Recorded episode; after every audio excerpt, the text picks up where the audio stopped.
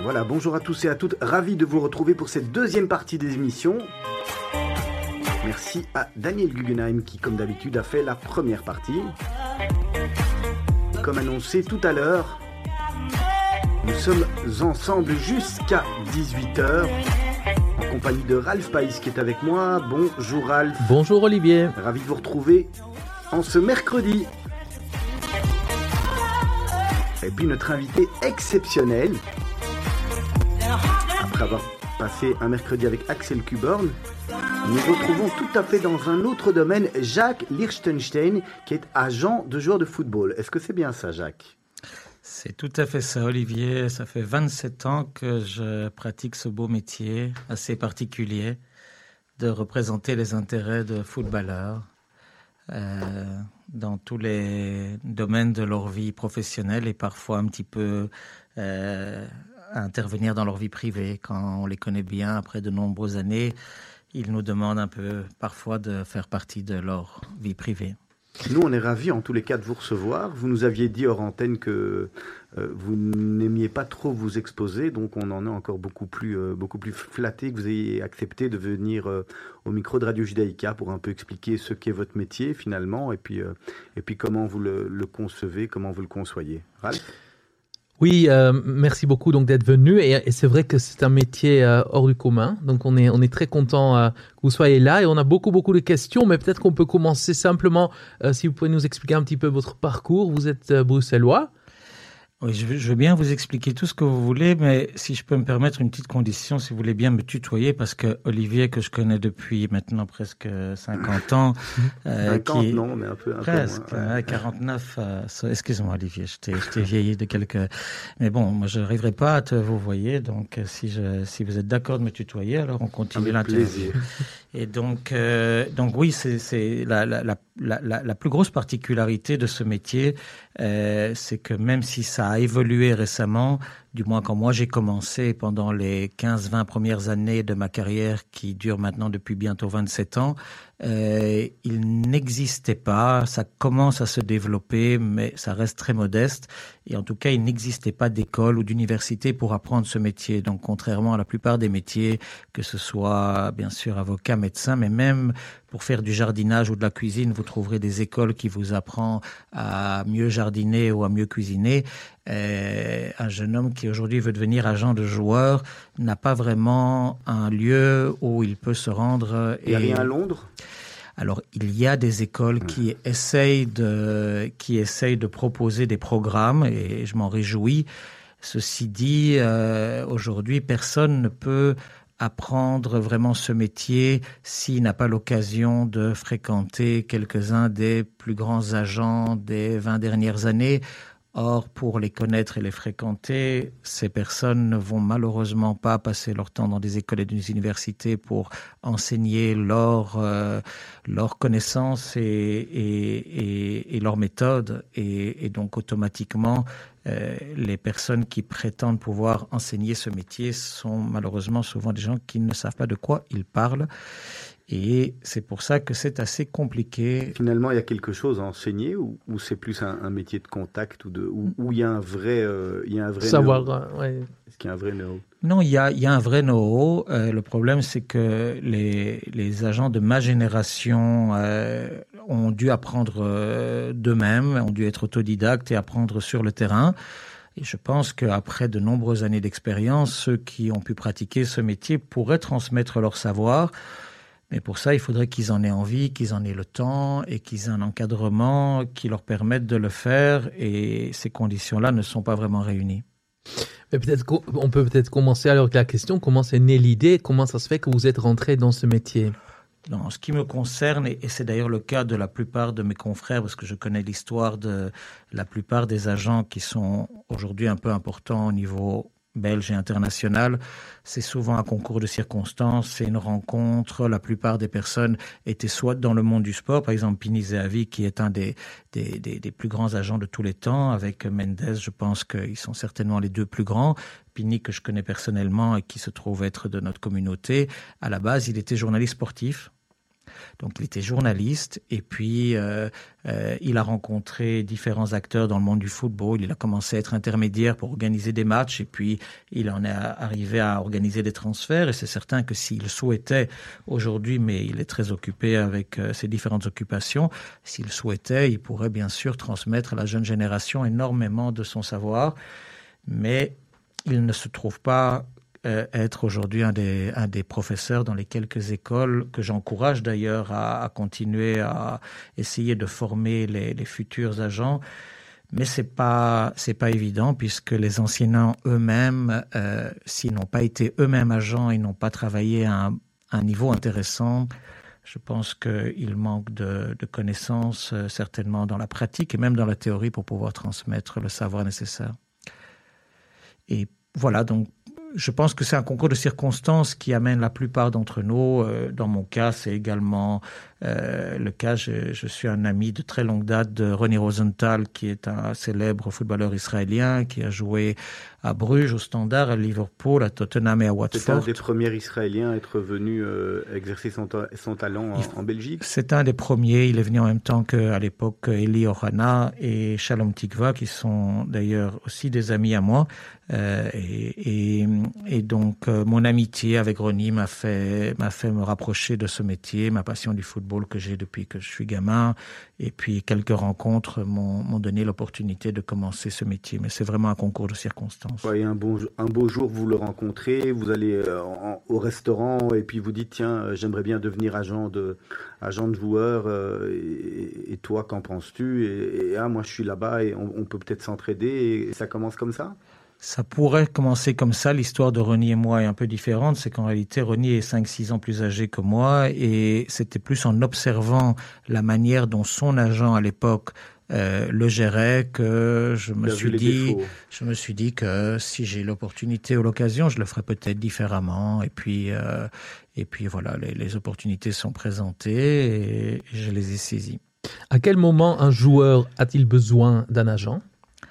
Alors en réalité, euh, les joueurs pensent avoir toujours besoin d'un agent et j'aimerais préciser que, euh, comme c'est souvent le cas, euh, beaucoup de gens seront d'accord avec l'expression qui dit vaut mieux être seul que mal accompagné.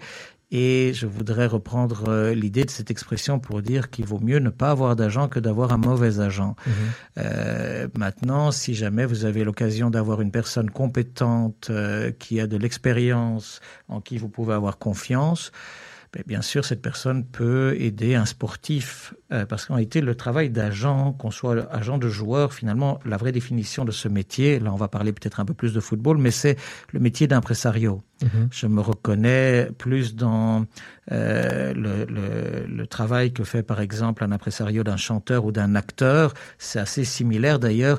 Je suis pas du tout amateur de séries euh, TV, Netflix, je regarde presque jamais la TV, mais j'ai regardé sur le conseil d'un ami 10%, je crois que ça s'appelle ah ouais. comme ça, qui est justement, euh, et je reconnais tout à fait notre métier, alors qu'ils ce sont des gens, une agence qui représente des acteurs.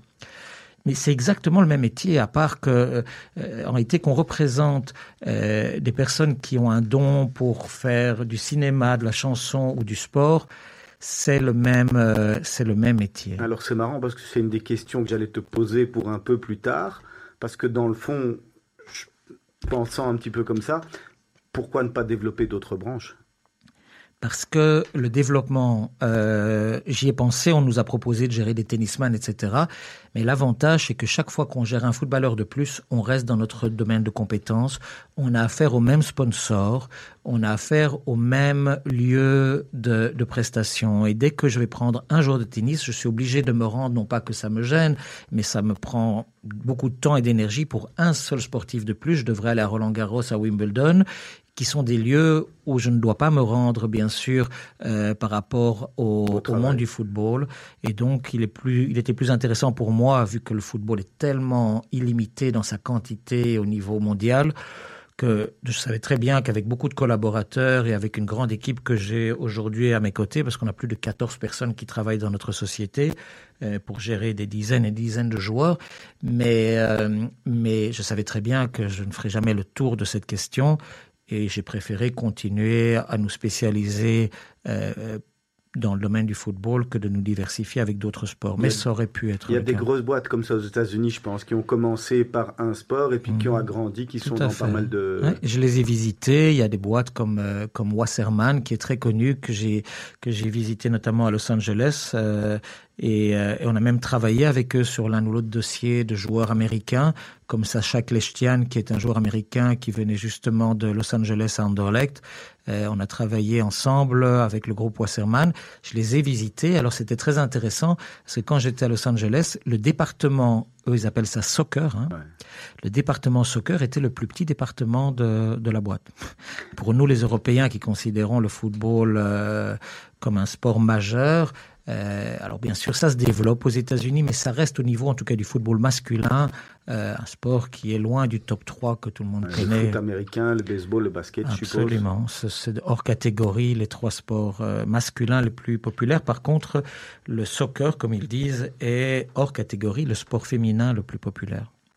Et, vous avez 14 collaborateurs, vous, avez, vous venez de dire et qu'est-ce qu'ils qu'est-ce qu'ils font, ces, ces, collaborateurs? Parce que j'imagine qu'un joueur compte sur son agent, euh, et donc, vous avez des, collaborateurs qui font quoi? Alors voilà, c'est une excellente question et, ça, tombe bien juste au moment où on parle des États-Unis.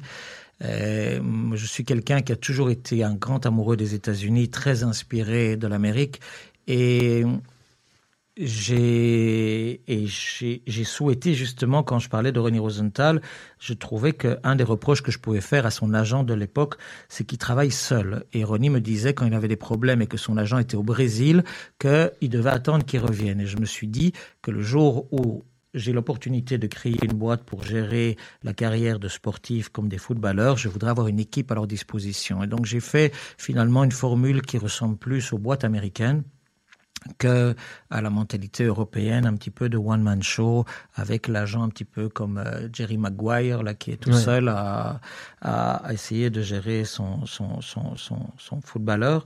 Et donc justement, nous on propose depuis qu'on existe aux footballeurs une équipe à leur service et on leur fait comprendre, et beaucoup d'entre eux apprécient ça énormément, qu'ils ne dépendent pas d'une seule personne, mais ils ont toute une équipe à leur disposition avec des compétences qui doivent être complémentaires et différentes. Il y a un psy dans l'équipe. J'imagine que les joueurs ont souvent besoin de parler ou souvent des problèmes qui sont en réalité gros pour eux, mais qu'une fois que le problème est, simplement euh, énoncé, il est peut-être évacué. Est-ce que, est que les joueurs de football ont, besoin, ont besoin d'un psy? Alors j'essaye d'avoir euh, en la, en la présence de tous mes collaborateurs on essaye tous d'être un peu psychologues. Je crois que de toute façon, ça nous fait du bien à tous de, de pouvoir l'être, mais je crois qu'on a besoin dans la vie de tous les jours. Et euh, on n'a pas un, un, un, psychologue professionnel euh, chez nous. Euh, mais bon, je pense pas que les footballeurs en aient plus besoin que d'autres, mais, le, voilà. Le rapport à gérer, il est parce que finalement, une carrière de footballeur, c'est une, une, jeune carrière qui dure pas très longtemps. Donc, je pense qu'un un, joueur, et tu me dis si je me trompe, un joueur de football va avoir une carrière qui va commencer peut-être à 18 ans, professionnelle ou dans, dans cet âge-là. Et, peut-être qu'à ce moment-là, tu es plus confronté aux joueurs de foot ou alors à ses parents? Alors en réalité, malheureusement, je dis malheureusement parce que je trouve ça dommage, mais c'est la, réalité d'aujourd'hui, c'est que les, les bureaux d'agents sont approchés ou approchent eux-mêmes les joueurs déjà, parfois même encore plus jeunes, mais nous en tout cas avant 14 ans, on n'approcherait pas un joueur. Je trouve 14 ans, c'est déjà très jeune, mais ça commence déjà à 14 ans. Euh, les joueurs reçoivent maintenant des, des, contrats professionnels à partir de 15 ans. Euh, et, et, leur carrière, en moyenne, s'ils sont épargnés par les blessures, euh, dure jusqu'à l'âge de 35 ans. Donc on peut parler d'une durée de carrière entre 15 et 20 ans. Euh, et, très clairement, avant qu'ils aient 18 ans, il est, souhaitable, en tout cas c'est ce que nous faisons, on parle uniquement avec, les parents et au fur et à mesure que le jeune homme euh, grandit, notre relation euh, est de plus en plus proche avec le joueur, tout en gardant toujours le respect des parents qui nous ont accueillis, acceptés comme agents au début de la carrière du joueur. Donc il y a une relation plutôt avec toute la famille.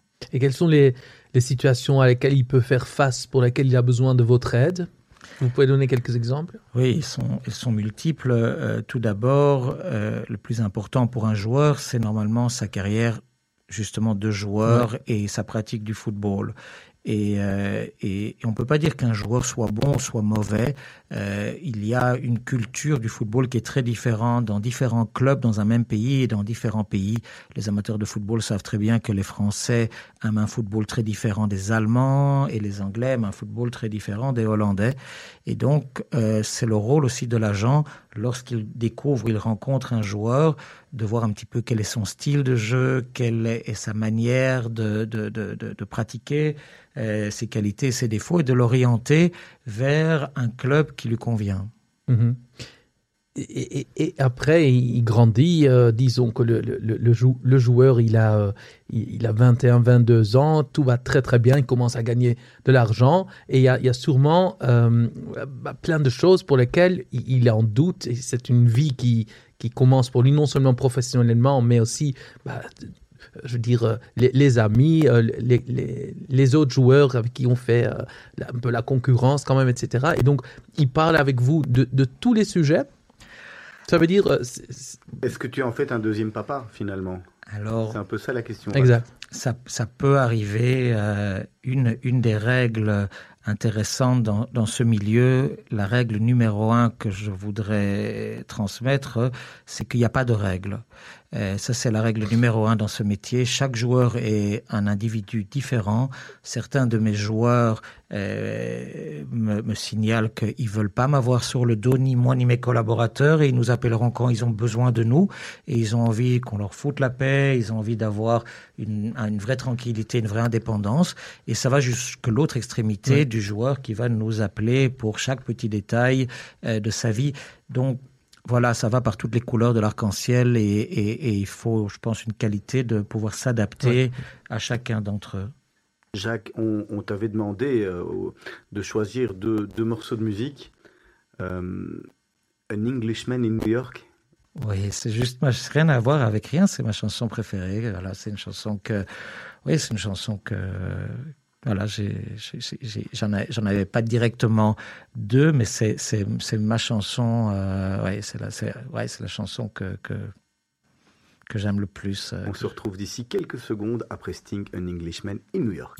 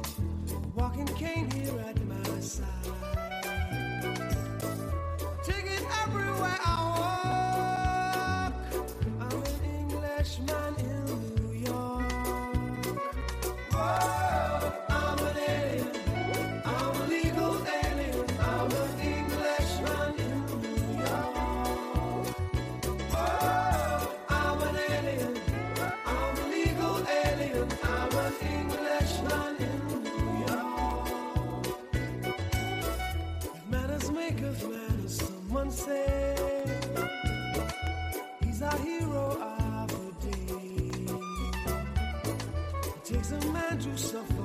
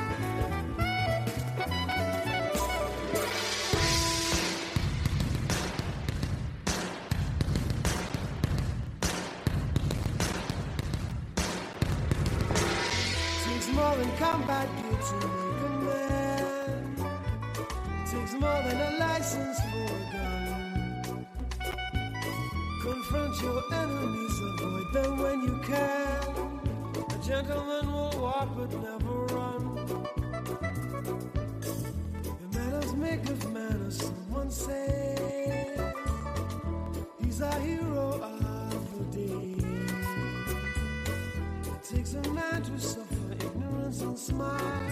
Be yourself, no matter what they say. Be yourself,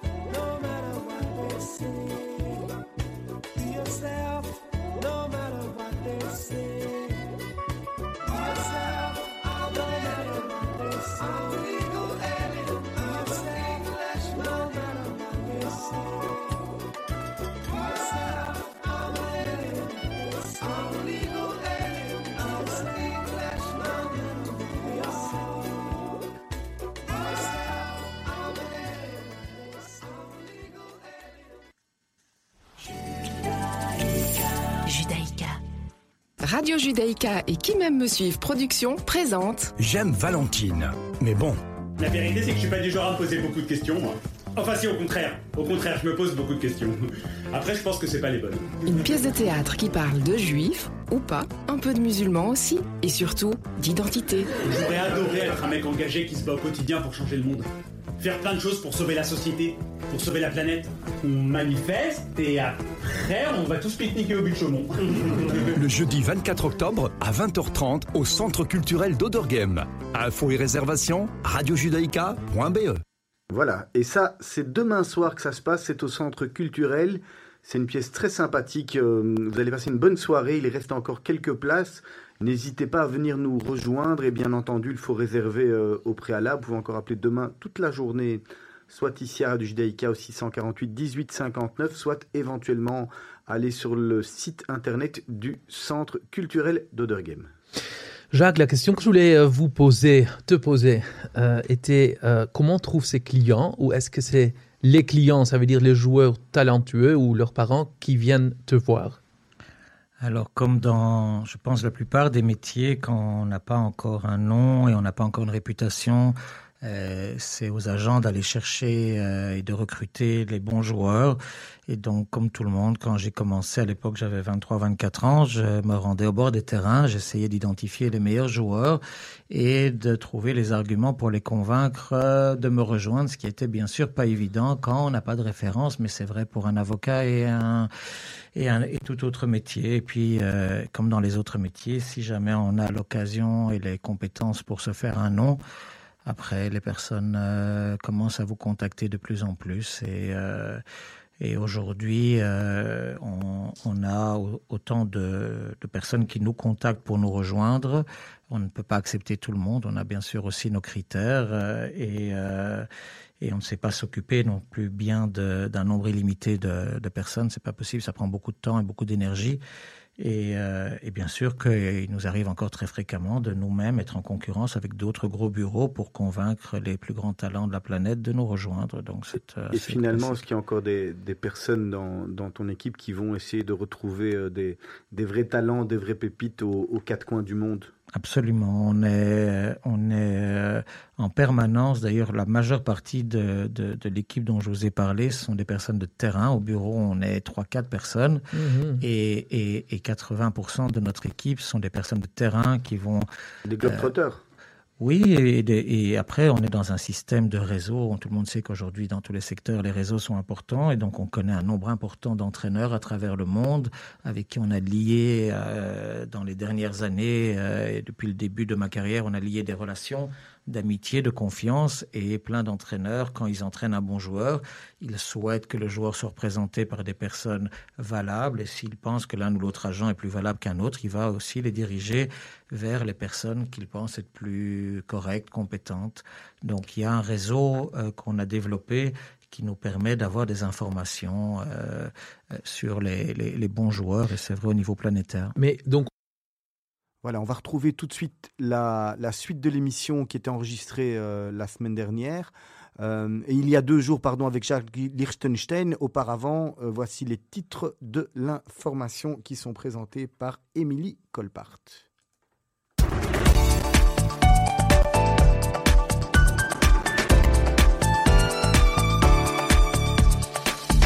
Bonjour. Le journaliste vous informe. Bonjour à tous, il est 17h30. Voyons tout de suite les titres de votre journal de 18h. Nous commencerons par faire un point politique en Israël. Ce soir, le président Reuven Rivlin chargera officiellement Benny Gantz de former un nouveau gouvernement. De son côté, Avigdor Lieberman a renforcé sa rhétorique à l'encontre du Premier ministre en lui attribuant la responsabilité de l'impasse actuelle. Nous parlerons ensuite archéologie où à Jérusalem, une basilique vieille de 1500 ans dédiée à un martyr inconnu a été découverte. L'opulence exceptionnelle de la structure et ses inscriptions indiquent qu'il s'agissait d'une personnalité importante. Et nous reviendrons sur le scandale concernant la Fédération iranienne de judo. Cette dernière a critiqué aujourd'hui l'interdiction nouvellement imposée à ces judokas de participer à des compétitions internationales. Nous irons à la frontière syro-turque où des forces russes ont franchi aujourd'hui l'Euphrate. Les présidents russes et turcs se sont accordés hier après 6 heures de négociations pour prendre le contrôle commun de la majeure partie de la frontière. Nous irons ensuite au Royaume-Uni où 39 corps ont été découverts dans un camion cette nuit dans une zone industrielle à l'est de Londres. Le chauffeur, originaire d'Irlande du Nord, est âgé de 25 ans, a été arrêté pour meurtre. Et puis chez nous, Michel Newell est décédé à l'âge de 78 ans. Il était hospitalisé à Zébruges depuis plusieurs jours. Blanchi pour tous les faits liés aux enlèvements d'enfants dans l'affaire Dutroux, il avait écopé d'une peine de 5 ans d'emprisonnement pour trafic de drogue et association de malfaiteurs. On se retrouve dans une petite demi-heure pour développer tout ça. En attendant, retrouvez la suite de votre émission Mythe de Boss avec Olivier Sokolowski. Voilà, on va retrouver tout de suite la, fin, enfin la deuxième partie de, de l'émission Mythe de Boss avec Jacques Liechtenstein. Bonne écoute et à plus tard. On peut être en concurrence, euh, bien sûr, parce que c'est un métier particulier, mais bon, vous n'êtes pas seul, bien sûr, euh, Bien dans sûr. ce métier. Et donc, comment on fait euh, pour se différencier? Parce que ce n'est pas une question, avec un produit, on peut dire c'est le prix, c'est le matériel, c'est tout, mais dans ce métier-là, qu'est-ce qu'on peut faire pour convaincre au moins le, le, le joueur voilà, qu'il est mieux chez vous que chez un autre? Alors en réalité, ça se fait sur des, des critères assez logiques et cohérents. Euh, par exemple, euh, tout d'abord, il n'y a pas tellement en quantité euh, d'agents qui ont pignon sur rue au niveau mondial. On est relativement peu nombreux. Est-ce que c'est une profession, pardon de t'interrompre, est-ce que c'est agent de joueur, c'est une profession que tout le monde peut exercer demain, où il y a des règles, où il y a des... C'est relativement accessible et relativement facile. Euh, la difficulté, encore une fois, comme je l'ai dit au début de notre entretien, c'est qu'il n'y a pas de formation sérieuse qui est offerte aux jeunes, mais l'accessibilité euh, est, est- est très facile. Euh, après, c'est aussi une sorte de miroir aux alouettes où tout le monde pense que c'est justement avec un stylo et un GSM on devient agent. Et aujourd'hui, euh, 95, pour pas dire 99% des gens qui essayent de commencer ce métier l'arrêtent après quelques semaines ou une ou deux années parce qu'ils se rendent compte qu'entre l'image qu'on a de l'impresario et la réalité, euh, l'écart est gigantesque. Et c'est ça qui explique qu'aujourd'hui, euh, le, marché mondial euh, des meilleurs joueurs est entre les mains d'une poignée d'acteurs. Je pense qu'on peut compter peut-être une cinquantaine de bureaux qui contrôlent le- pratiquement le marché mondial, ce qui est très peu naturellement. Euh, et, euh, et donc voilà, euh, pour, pour, le, pour répondre À la question. à la question, les, les, Les critères les, critères sont souvent assez, assez simples. Il est clair que, étant donné que je suis bruxellois, si je suis en concurrence pour convaincre un joueur bruxellois avec un bulgare, tout le monde aura compris que j'aurai un peu plus de chance. Et si je me rends moi-même euh, en Yougoslavie, sur le territoire qui n'est pas le mien, où je ne parle, parle pas la langue et je n'ai pas la culture, donc on a chacun aussi, on essaie de travailler sur des territoires où on a des avantages. grosse partie de ton équipe, en tous les cas des joueurs qui composent ton, ton équipe sont belges? Alors, ce qu'il y a, euh, la majorité de nos joueurs sont belges, mais on, est très fiers et- et très contents d'avoir des joueurs de toutes sortes de nationalités, de toutes les couleurs et de toutes les religions. C'est quelque chose qui, qui, qui représente avec beaucoup de fierté euh, nos valeurs. Mais ce qui est important, c'est que dans mes collaborateurs euh, et dans notre équipe, nous avons aussi euh, des personnes néerlandophones, plutôt francophones et, et- de toute origine qui peuvent approcher eux-mêmes des joueurs avec qui ils ont plus d'affinité ou de points communs. Euh, mais voilà, après, il est clair que la langue est, un, point essentiel et il est très très difficile, naturellement, voire limite impossible, de représenter un joueur qui, ne parle pas une des langues que l'agent pratique. Et, j'en avais fait l'expérience, ça s'est plutôt bien passé, mais euh, l'exemple majeur que j'ai eu, c'est quand j'ai représenté Kion Seol, le joueur coréen qui était Anderlecht, qui parlait un anglais très très très euh, limité et comme mon coréen est totalement inexistant, on a eu besoin d'une interprète presque tout le temps, mais ça s'est quand même très bien passé. Je l'ai amené en Angleterre et on a une très bonne relation. Mais il est vrai que j'avais beaucoup de difficultés à, communiquer directement avec lui, mais c'est une exception en général. La plupart de nos joueurs sont néerlandophones, anglophones, francophones ou par l'hébreu euh, ou l'espagnol, qui sont des langues qu'on maîtrise totalement chez nous. Comment vous expliquez d'ailleurs que, que, en Israël, le foot euh, n'est pas un sport très, euh, très puissant? Parce que vous dites qu'il il euh, y, en a aussi qui parlent hébreu, mais en Israël, on n'a on a pas cette même folie de foot. Comment, comment ça se fait? Tout d'abord, je, je, je, pense qu'en Israël, le, je, je pense que le football est super populaire, mais à cause du Maccabi, ou grâce au Maccabi Basket, Maccabi Tel Aviv Basket, qui est une des meilleures équipes euh, du monde depuis des années, euh, je pense que Israël est surtout connu au niveau international pour son basket. Et euh, euh, ça n'empêche que le football est ultra populaire en Israël. Puis voilà, c'est un pays qui n'a pas la population de la France ou de l'Angleterre. Et puis euh, voilà, on est tous les trois ici et je pense que les gens qui nous écoutent sont très conscients que ce beau pays d'Israël a, d'autres priorités aussi que le sport. Et donc, euh, je pense que les Israéliens, pour le nombre d'habitants qu'ils ont, sachant qu'ils ont la concurrence du basket, se débrouillent pas trop mal. Euh, on devrait s'inquiéter euh, s'ils faisaient ce type de résultat avec 80 millions d'habitants, mais avec une population inférieure à 10 millions d'habitants, ouais. euh, ils, ils, se débrouillent plutôt bien. C'est plutôt la Belgique qui fait des choses tout à fait incroyables pour avoir si peu d'habitants et faire de tels résultats. Et ça, c'est dû à quoi? Je pense qu'on a beaucoup de chance en Belgique. Euh, on n'est pas les seuls, mais on a cette chance d'avoir ce, ce, ce, cette multitude de cultures où, si on regarde notre équipe nationale, euh, on a une partie de nos super talents qui viennent de Flandre, une partie qui vient de Bruxelles, une partie qui vient de Wallonie, et puis on a, euh, on a donc tout, toutes les personnes qui sont originaires du Maghreb ou des pays africains qui, qui apportent également énormément de qualité. C'est cette, euh, cette mixité qui rend cette équipe nationale si forte. Et, et, donc, et donc voilà, c'est ça qui, qui a permis à, à cette dernière génération totalement exceptionnelle de faire des résultats hors du commun pour un petit pays comme la Belgique. Mais qu'un pays euh, de, de 6, 7, 8 millions d'habitants, jusqu'à 10 millions d'habitants, fasse des résultats inférieurs à ceux que le Brésil, l'Angleterre ou l'Allemagne fait, c'est plutôt, il y a quand même une certaine logique du nombre, mais la beauté du football fait que parfois, euh, parfois on peut, on peut donner tort à, à, aux mathématiques. Ouais.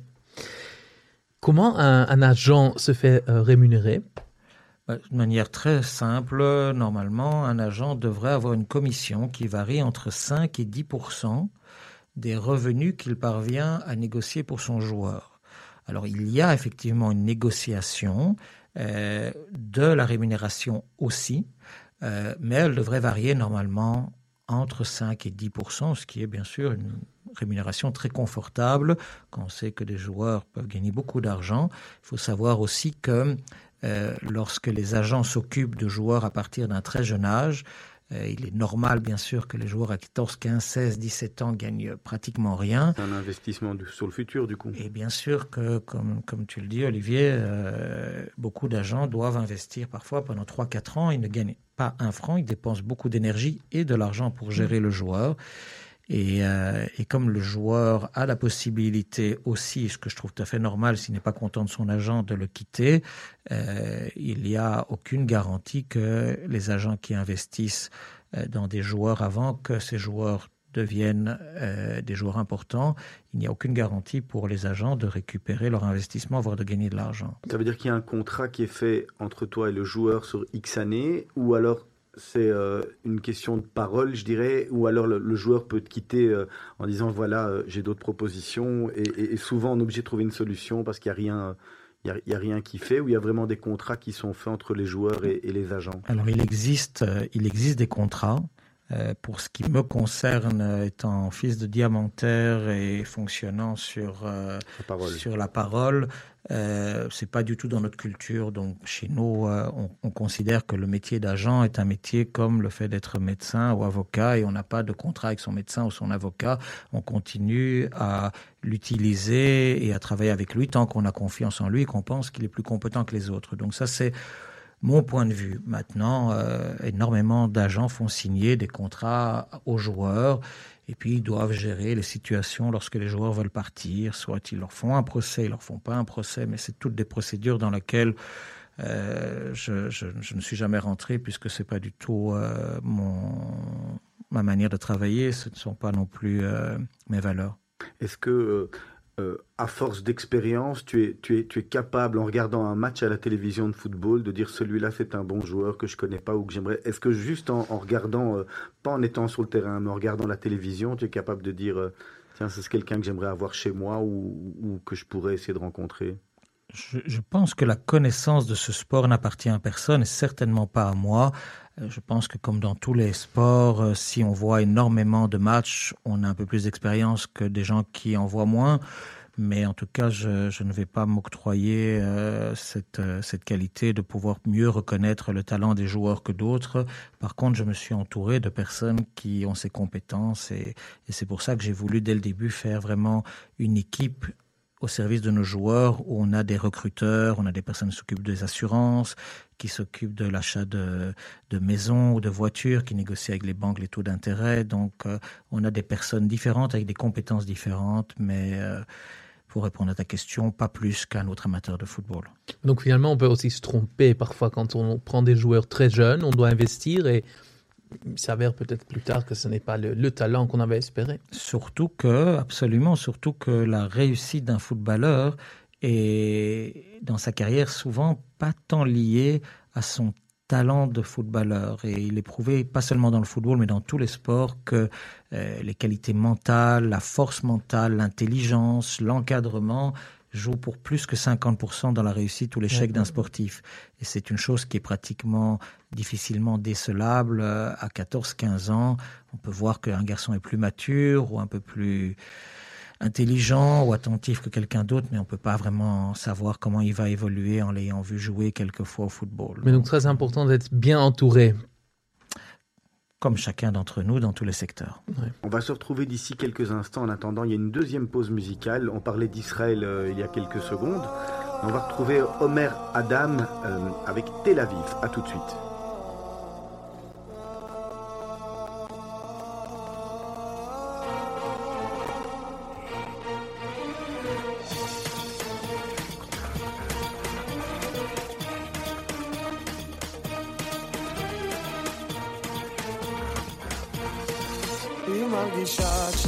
כשנפתח לה מזל.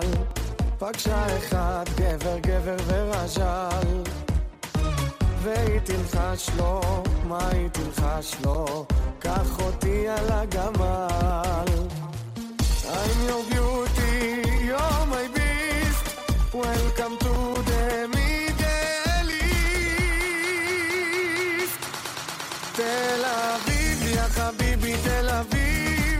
תסתכל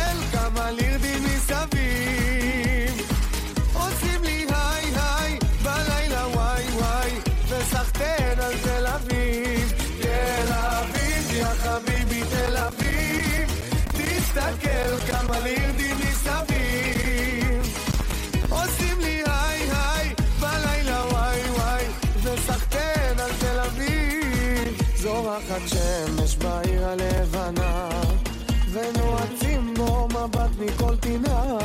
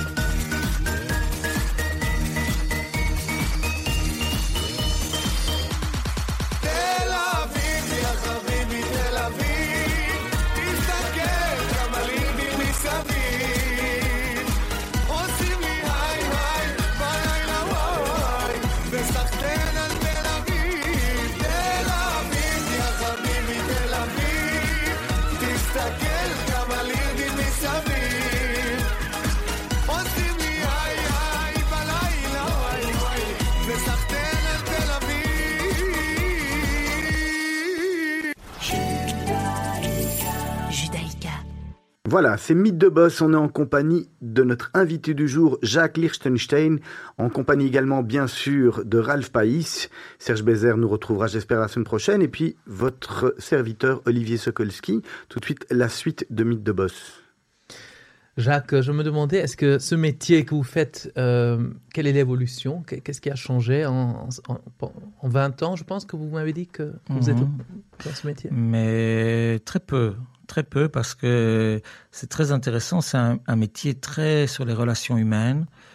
Et puis euh, finalement, euh, les choses essentielles des, des, des êtres humains n'ont, à mes yeux, pas tellement Oui. changé. Donc les priorités, je pense, restent les mêmes. Et, et moi, je devrais. Il n'y aura pas d'agent de joueur euh, 2.0 finalement. Non, je crois pas. Non, je pense pas. Je pense pas. Je pense que les et, d'ailleurs dans le sport en général, il y a eu quelques petites modifications, on voit qui sont bonnes, je crois, mais ça reste très minime. euh, les modifications du, du jeu lui-même et, euh, et euh, voilà, on peut constater que le jeu s'est accéléré, mais sinon ça reste des voilà, les, les Ouais. principales règles sont restées les mêmes et Le grand public n'entend pas beaucoup parler des, des agents, euh, sauf ces dernières, ce dernier temps. Euh, Il y a, je crois qu'il ça fait déjà un an qu'il y a eu ce, grand scandale en Belgique. Euh, il y a eu des arrestations euh, dans, ce, dans ce milieu. Qu'est-ce que vous avez à dire à ce sujet?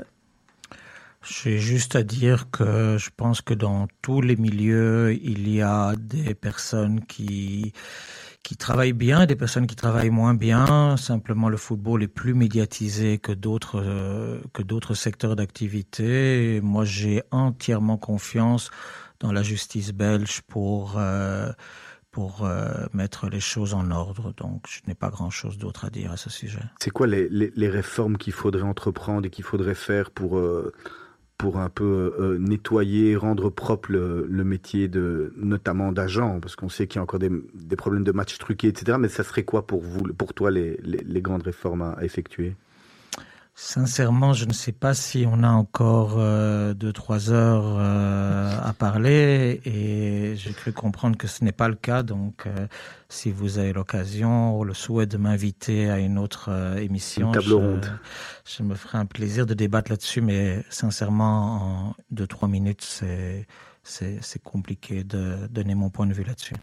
Quels sont les, gros joueurs, les, gros noms euh, euh, belges et, bien sûr qui jouent à l'international que tu représentes S'il y avait un, top 3 pour les gens comme nous qui finalement sommes novices en football, en tous les cas euh, Ralph et, moi-même, quels sont vraiment les, gros noms de ton écurie, si on peut appeler ça une écurie? Mais on peut, on peut, on peut l'appeler comme on veut, mais en tout cas, je pense que les, le joueur le plus connu que j'ai l'honneur et le plaisir de représenter depuis le début de sa carrière, c'est c'est Vincent Compagnie. Qui est devenu un ami finalement Est-ce que finalement on devient ami avec, les, Oh, avec ces joueurs? Oui, en tout cas, les trois que, que il n'y a pas que eux, mais beaucoup Ouais. de beaucoup des joueurs que j'ai l'occasion de représenter, que je représente toujours, sont devenus des amis et, et c'est sincère et, et on s'en rend compte quand on est invité à leur mariage, quand on est invité à des moments très très privés. Euh, Quelqu'un comme Olivier Descartes qui a qui est le recordman des, des sélections euh, dans le club d'Anderlecht et comme je le considère comme un membre de ma famille. Et c'est vrai aussi pour Vincent. Et pour répondre à ta question, euh, j'ai la chance de représenter Thomas Meunier, euh, avec qui je me suis d'ailleurs associé dans une nouvelle euh, aventure. Euh, qui lie l'art et le, football, euh, et, euh, et Dédric Boyata, qui est un autre Diable Rouge, qui, était également dans la dernière magnifique campagne de nos Diables Rouges et qui joue maintenant à Berlin, sont parmi trois des, des, des joueurs les plus connus qu'on représente aujourd'hui.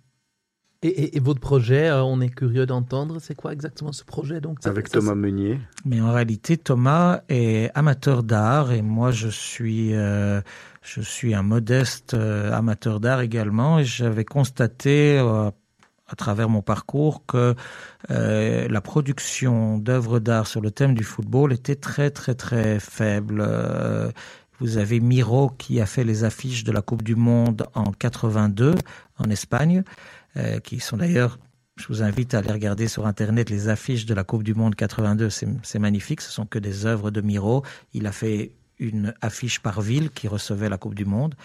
Et euh, en réalité, Nikit Saint-Phal et Kettering ont chacun réalisé une œuvre sur ce thème. Pour le reste, bien sûr, si on fait des recherches, on va trouver de rares interventions qui peuvent être un peu reconnues et connues, mais c'est quand même très très très faible par rapport à la popularité de ce sport. Et avec Thomas, on a souhaité réunir plein d'artistes et leur demander euh, des artistes venant d'univers de, et de pays et de, et de, et de, de milieux différents, et euh, aussi bien sculpteurs, photographes que peintres, et on leur a demandé euh, s'ils étaient intéressés de produire une ou plusieurs œuvres sur le thème du football. Et on réunit toutes ces productions à travers des, des expositions et des événements Ouais, qu'on qu'on qu'on crée. Il y a eu un gros événement qui s'est passé au Stade Van- Vandenstock au mois de septembre. Oui, on a, on, a, on a fait notre premier événement important. On voulait le faire à, à Bruxelles, qui est la capitale du pays, dont et Thomas et moi sommes originaires. Et donc maintenant, on a l'intention de, de bouger à l'international. On va faire un prochain événement à Paris, et puis on compte aller à Barcelone, puis à Londres, et, puis encore euh, dans d'autres euh, endroits du monde. On a parlé d'un baby-foot qui s'est vendu, euh, qui s'est vendu à un prix assez, assez conséquent. Oui, et une de- un de nos artistes sculpteurs qui s'appelle Stéphane Cypré, qui est niçois et qui est un sculpteur euh, excessivement talentueux, nous a réalisé un baby-foot exceptionnel. Et il y a effectivement un amateur d'art qui l'a acheté euh, dans la maison de Gand, pour le, pour le citer. euh, Mon ami Pierre de Gand a eu la gentillesse d'exposer cette, cette magnifique euh, sculpture et, et elle a été vendue à un de ses clients Pour un montant pour un montant euh, Voilà. qui est important. À définir. important. Euh, on a toujours euh, à la fin de l'émission, parce qu'on va approcher tout doucement vers la fin, euh, quelques, quelques questions.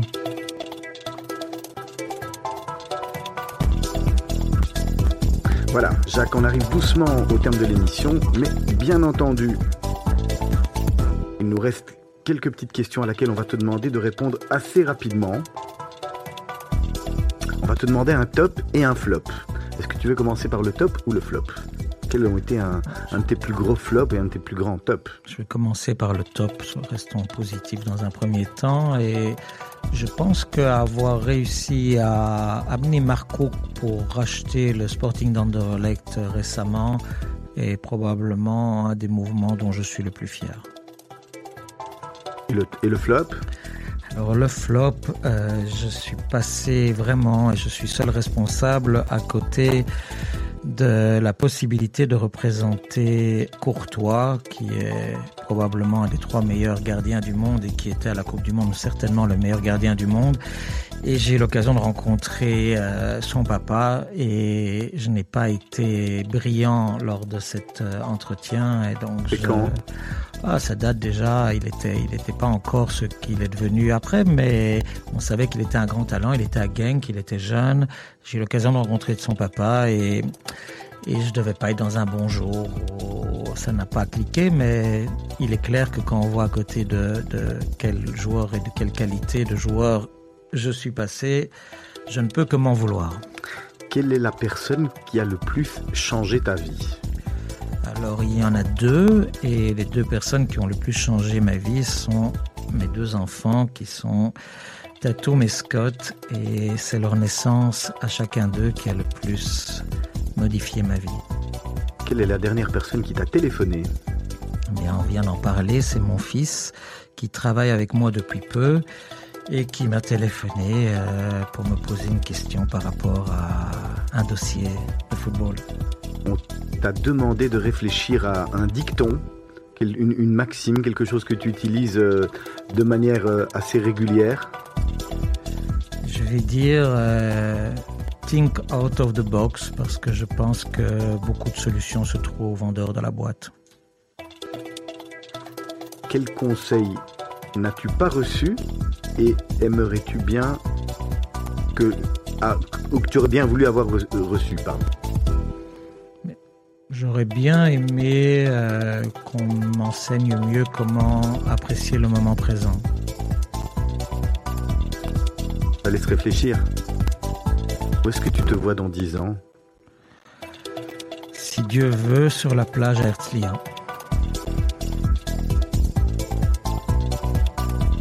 Voilà, Ralph? Non, moi je me demandais peut-être que vous avez, vous avez encore quelque chose sur votre bucket list. Est-ce qu'il y a encore des choses dont vous rêvez, des choses que vous voulez encore accomplir? Non, certainement, mais euh, voilà, pas quelque chose euh, en particulier dont je tiens euh, à dévoiler. J'ai encore beaucoup de projets.